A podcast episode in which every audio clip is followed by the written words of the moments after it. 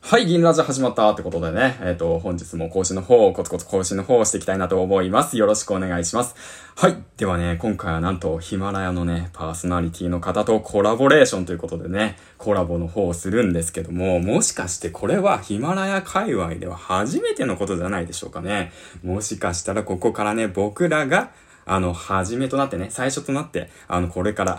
流行り始めるんじゃないかということでね、ほんともう、ヒマラヤの公式の皆さん、ちゃんと聞いといてくださいね。はい、ということでね、今回紹介していきたいなと思います。戦闘ラジオのちーさんです。はい、銭湯女子のちいさんです。普段ですね、あの東京の銭湯によく行ってまして、その経験をもとにいろんな場所で銭湯について発信してます。今日はよろしくお願いします。はい、よろしくお願いします。戦闘ラジオ、戦ラジ女子のちいさんなわけなんですけど、僕自身もね、あのー、戦闘ラジオの方を聞いて、あ、そういえば戦闘であんな思い出があったな、みたいなことをね、話していったわけなんですけども、実はね、ちょっとね、気になることがあってですね、ちいさんって、戦闘以外に何かハマってたことってあるのかな、みたいなね。うん実は銭湯以外にもハマってたことがあるんじゃないか何かをやってたんじゃないかねちいさんの銭湯以外の裏側に今回は迫っていきたいなと思いますはいということでねちいさんもしかしてなんかやばいことやってたんじゃないですかそうですね、銭もう今ね、銭湯、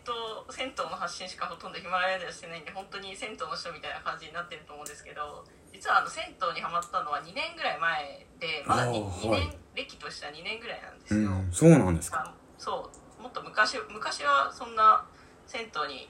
ねそんな行ってなかったんで、うんまあいろいろ他にもやってたことあるんですけど、うんそれで言うと、まあ一人旅とか結構好きですね、ああいいですね一人旅どこ行かれてたんですか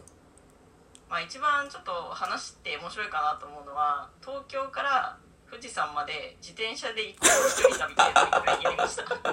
ましたやばいですね。もうほんともう銭湯のイメージが強いんで、自転車に乗って銭湯しに、銭湯に行ったのかみたいなね、富士山の方にって思っちゃったわけなんですけど。そうそうその時はいっぱい銭湯まだハマってない時だったので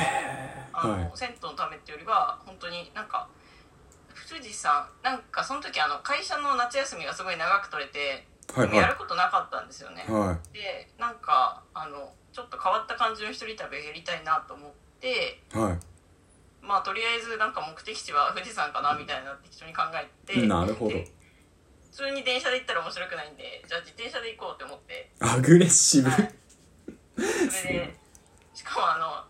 その時なんかスポーツサイクルとかの知識がなかったので、はいなんかママチャリママチャリで、でしかもなんかママチャリの電動自転車で行ったんですよ、うん、電動、しかも、どれぐらいかかったんですかね。禁止ですかは日数はでもかなりあの1日50キロぐらいい。50キ30からロ。 50キロぐらいの移動距離で計算して結構なんか泊まりながら行ったので一人でですそれかかな一人で行ったんですか一人でうわお一人でうん一人で行きましたよそうです。すごい。まあ、片道富士山に着くまでだいたい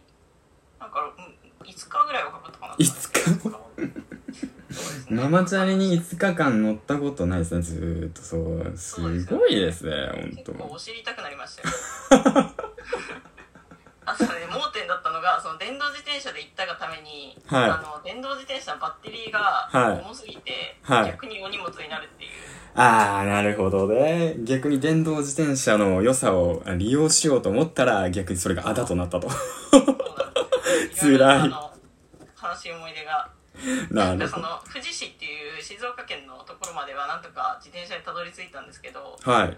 ちょっとそこから先ちょっと力尽きてしまいまして でなんかいろいろ天気とかのことも考えてここから先は自転車で行くのは危険だっていうふうに判断してはい。もう電動自転車を富士市でリサイクルショップに売りました 売っちゃう。売っちゃう。売っちゃうっていう。そうで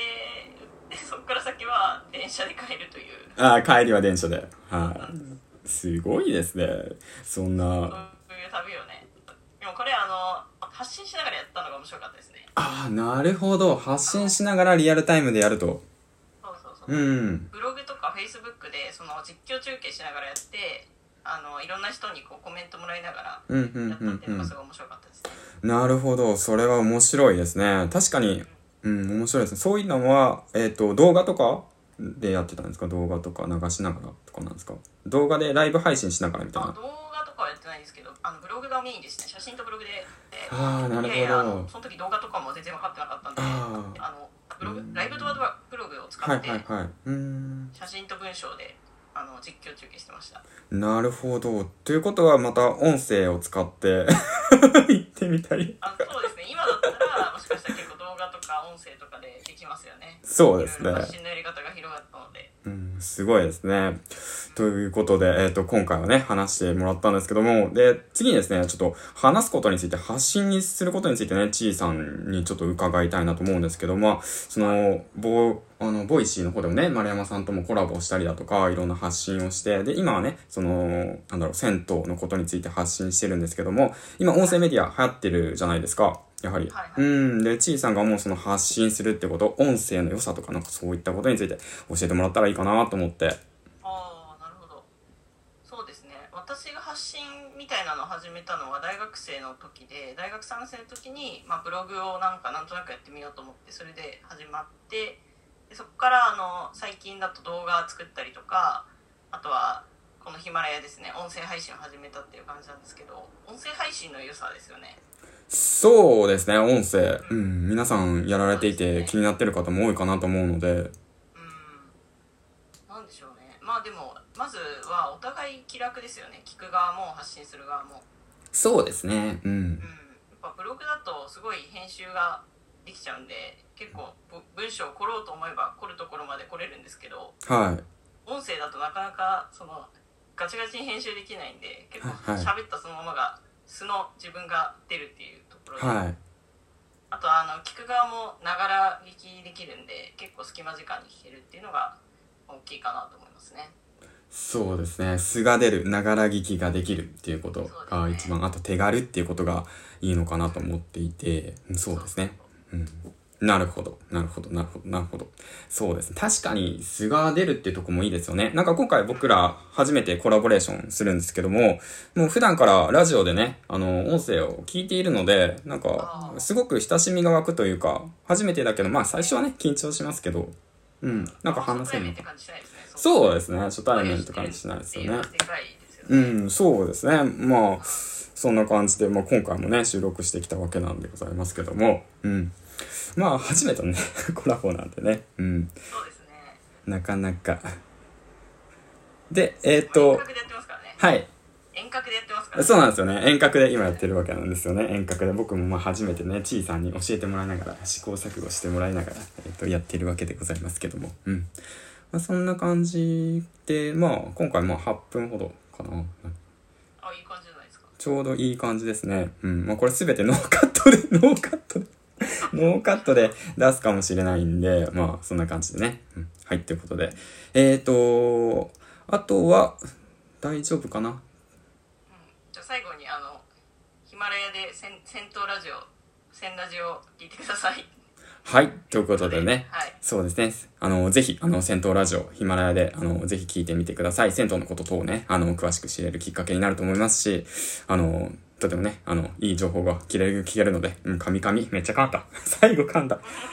はい、ということで、えっ、と、今回はね、ヒマラヤパーソナリティの、えー、銭湯女子、銭ラジの、えっ、と、ちいさんとコラボレーションの方をしてきました。はい、では、ありがとうございました。ありがとうございましたでは、次回の放送でお会いしましょう。バイバイ。